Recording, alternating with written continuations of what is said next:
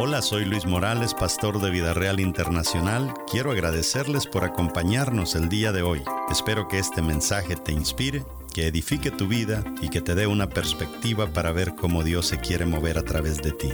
Disfruta el mensaje.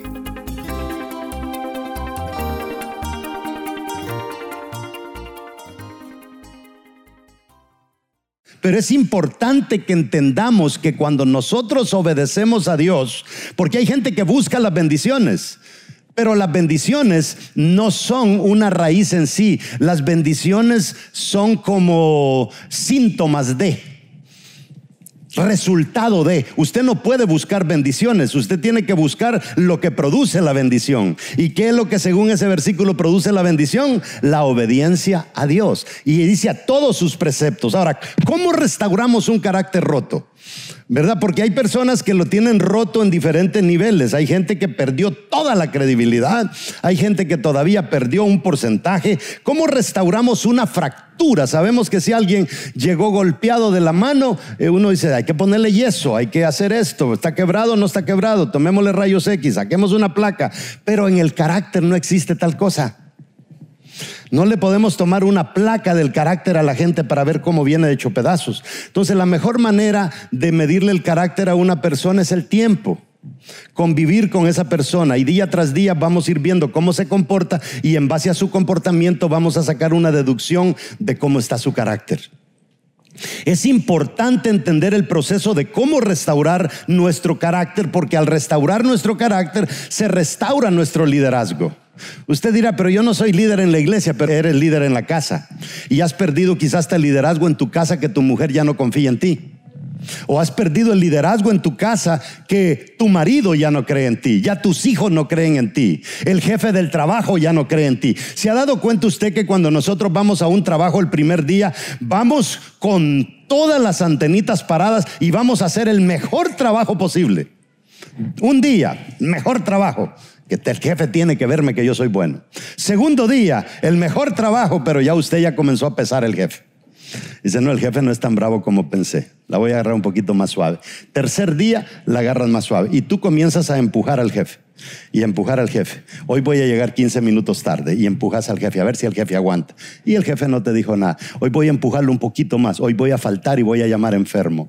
Y, y de repente aquel gran trabajador se convierte en un ruin para trabajar. Y de repente te das cuenta que el jefe no es que fuera un alcahuete, es que te dio un tiempo, pero después te dice, me vas a disculpar, te vas para la casa porque tú no eres el trabajador que yo esperaba que tú fueras.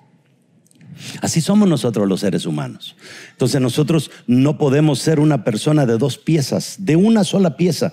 Y esta es una de las experiencias más difíciles que un líder puede enfrentar, el levantar su carácter, que la esposa vuelva a creer en él, que sus hijos vuelvan a creer en usted. La, la estructura en este mundo trata solamente, esto es bien importante que lo entienda, de entrenarnos sobre ¿Cómo triunfar? Ese es el problema. El mundo, las universidades, las iglesias, la familia, solamente nos entrena cómo triunfar. Jamás nosotros escuchamos a un padre decirle a un hijo, hijo, sentate. Te voy a, dar una, una clase, una charla de cómo levantarte por si fracasas. Nunca, nunca lo hacemos. Entonces siempre estamos entrenados para triunfar. Entonces, cuando fracasamos, no hemos recibido ni una charla sobre cómo levantarnos. Y por eso es que se dice que el 2%, quizá hasta el 3%, es la única cantidad de personas que se levantan después de que han caído al piso. Por eso es que este mundo está diseñado de una manera que la mayoría de personas fracasen. Y así lo podemos ver. Son pocos. Se calcula que un 3% de la sociedad son los exitosos. El dinero del mundo entero está en pocas manos. El 99% del dinero está casi que en el 5% de los seres humanos. Es terrible. Entonces, nunca ha existido un entrenamiento para entrenar efectivamente a alguien para que se levante. ser entrenados a qué hacer con el fracaso. ¿Qué haces con el fracaso? Imagínese una madre decirle, hija, mira, yo no sé, pero si en algún momento se te ocurre, ¿verdad? Eh, tener relaciones y, el tipo te deja botada, eh, levantate. No, una madre no, le dice, no, cuidadito, cuidadito con abrir las piernitas. No se me vaya a ir por ahí. ¿verdad? Y ese es el único consejo que recibe. Entonces, cuando las abrió las piernitas, resulta que ya no puede regresar porque ese entrenamiento nunca se lo dio mamá. Entonces vienen avergonzados, llorando, si es que vienen, porque esa puerta nunca se les dejó abierta.